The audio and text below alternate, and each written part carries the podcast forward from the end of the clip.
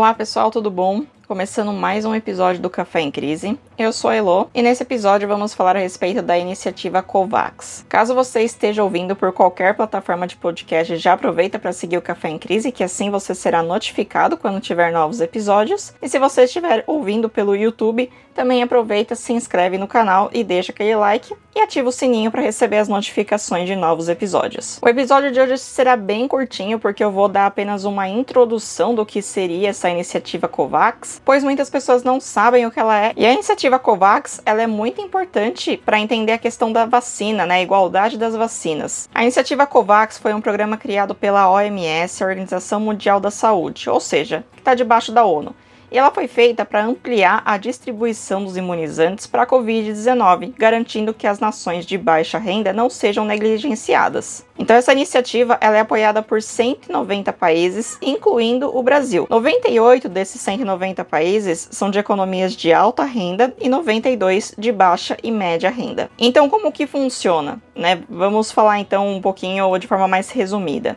Foi feita essa iniciativa em que reuniram esses 190 países. Chegaram para os países ricos e falaram: ok, vocês são ricos, como vocês podem ajudar? E chegaram para os países pobres e falaram o quanto vocês precisam de vacinas. Basicamente, funciona de uma forma de doação. Os ricos, eles compram essas vacinas e doam para os países mais pobres poderem vacinar sua população. A ideia é que fosse somado uma quantia de dinheiro, então todos os países ricos davam uma quantidade somava-se essa quantidade até para tentar reduzir o preço da vacina. Então você concorda que se, por exemplo, você quer comprar 100 vacinas ou 1 milhão, se você comprar 1 milhão, cada vacina muito provavelmente sairá mais barata. Então foi isso que eles fizeram, eles juntaram toda a quantia doada por esses países mais ricos para conseguir comprar a vacina para os mais pobres de forma mais barata e com isso mais quantidades. Então, para essa iniciativa, a doação dos países mais ricos foi de cerca de 6 bilhões de dólares. E além desse valor, esses países também se comprometeram em doar o excedente de vacinas. Então, se você está acompanhando essas questões de notícias a respeito da vacinação, você viu que os Estados Unidos, por exemplo, já está bem avançado e que provavelmente tudo que eles compraram de vacina para o país vão ter doses que vão sobrar.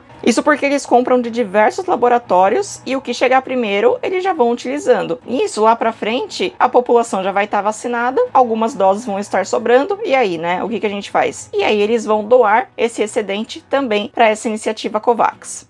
A iniciativa COVAX ela é dividida em duas pernas. Uma delas é a COVAX Facility, e a outra é a COVAX Advanced Market Commitment. Aqui a gente vai chamar COVAX AMC, que também é um nome conhecido pelo mercado. Agora vamos explicar né, o que, que é cada uma dessas duas pernas. Vamos começar pela COVAX Facility, que eu acho que é o que a gente mais tem ouvido falar e provavelmente, se você ouviu falar alguma coisa a respeito dessa iniciativa, foi a respeito dessa perna. Então, ela nada mais é do que o que eu acabei já explicando um pouquinho mais cedo aqui no episódio, mas a gente vai explicar de uma forma um pouco mais detalhada. Essa perna é um consórcio que convidou os países de alta renda e média alta renda para criarem um fundo coletivo para comprar as vacinas em conjunto e antecipadamente quando elas ainda estavam em fases de estudo. Além disso, esses países eles poderiam escolher se eles queriam entrar apenas como doadores, se além de doadores, eles também gostariam de receber parte das vacinas que seriam compradas por meio dessa iniciativa, justamente porque elas teriam um preço menor. Os Estados Unidos e o Reino Unido, por exemplo, foram países que entraram apenas como doadores. Então foi aquilo que eu falei: quando você compra uma coisa em maior quantidade, a gente pode usar, por exemplo, os atacados que a gente conhece, né, de mercado, por exemplo, a gente consegue um preço mais baixo por unidade. Se a gente pegar o valor total que a gente gastou naquele produto e dividir pelo número de unidades, a gente vai ver que o preço muito provavelmente vai estar tá muito menor que se a gente tivesse comprado uma, duas ou três unidades. Então essa foi a ideia dessa perna. A gente junta o dinheiro de todos esses países, cria um fundo e a partir disso a gente realmente faz a compra da vacina, porque a gente vai pedir um lote muito grande e o preço vai acabar sendo menor. Aí a segunda perna, que é a Covax AMC, como a gente falou, ela tem o objetivo de adquirir a vacina de preços mais baixos dos fabricantes e entregá-las gratuitamente aos países de baixa ou média e baixa renda. Então, a iniciativa COVAX como um todo é: juntamos dinheiro, compramos vacinas mais baratas e doamos aos países pobres. Porém, essa iniciativa é dividida em duas pernas. A primeira, que é a COVAX Facility, ela é a parte de juntar o dinheiro, né? Entender o que cada país vai precisar. Então, eu estou doando tanto, o outro país vai precisar de tantas doses. Enfim, realmente fazer essa parte mais logística, digamos assim. E já a segunda perna, né, que é a COVAX AMC, ela é a parte já de compra e de distribuição. Então, é essa parte de negociação com os fabricantes, entender os melhores preços, distribuir aos países de baixa ou média renda que aderiram ao programa solicitando a quantidade que eles gostariam. Lembrando que na primeira perna, os países poderiam entrar como doadores ou com intenção de compra com desconto, entre aspas. Justamente por aquilo que falamos. Quando a gente compra um produto em quantidade maior, o preço acaba saindo mais barato. Porém, nem tudo são flores, a iniciativa também teve alguns problemas. Isso porque os países ricos, além deles doarem dinheiro para a aquisição das vacinas por meio dessa iniciativa, eles também quiseram comprar para uso próprio ou seja, imunizar a população deles. Então eu estou ajudando o próximo, né, os países mais pobres, digamos assim, mas eu também quero e preciso comprar para minha população. Então eles acabaram reservando direto com os fabricantes doses muito elevadas porque era para a população toda do país e com isso acabou não sobrando muitas doses para a iniciativa COVAX. E elas acabaram ficando ainda mais cara que o esperado. E isso, como a gente provavelmente bem sabe, é a lei de oferta e demanda. Quando um produto ele fica escasso, o preço dele sobe. E foi o que aconteceu com as vacinas. Então, se a OMS tinha a ideia de comprar cada vacina por 50 reais, já usando esse fundo aí, que seriam a compra de diversas vacinas, muito provavelmente a vacina acabou saindo 60 ou 70 reais. E isso, consequentemente, tem trazendo alguns atrasos aí nas campanhas de vacinação desses países mais pobres e, consequentemente, trazendo um pouco de causa aí, como a gente tem acompanhado, por exemplo, no próprio Brasil.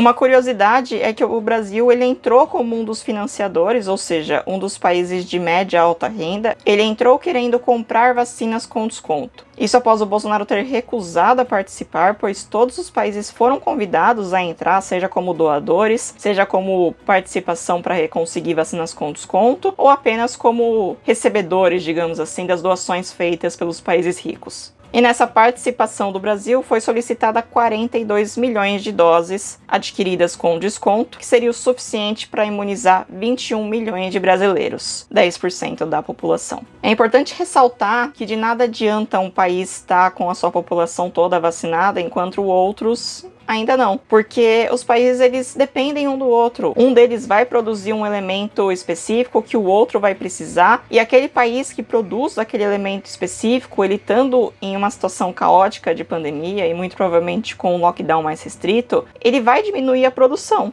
que vai acabar impactando naquele país que quer comprar esse produto. Então, mesmo que alguns países já estejam com a sua população bem vacinada, isso de certa forma não vai contribuir muito na parte econômica. Mas isso é assunto para um outro podcast que a gente pode conversar em algum outro episódio. Então, se você gostou, não se esqueça de deixar seu feedback lá no Instagram. Pode ser por mensagem privada, pode ser comentando no post de divulgação deste episódio ou mesmo nos comentários do YouTube. E mandem também sugestões para os próximos episódios. Muito provavelmente para a semana que vem farei um resumo geral de tudo que aconteceu no Brasil e no mundo no mês de abril e para a outra semana, provavelmente no episódio do dia 10 de maio, falaremos sobre a Selic, as reuniões do Copom. Agradeço por você ter ouvido até aqui, um beijo e até a próxima.